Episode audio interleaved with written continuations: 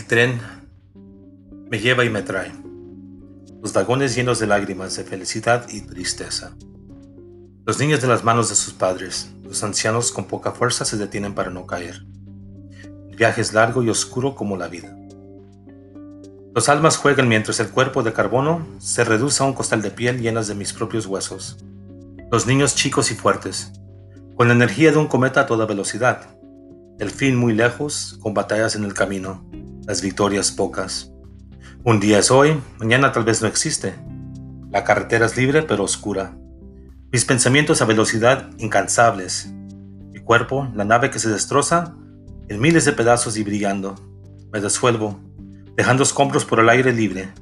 Me consumen y vivo otra vez.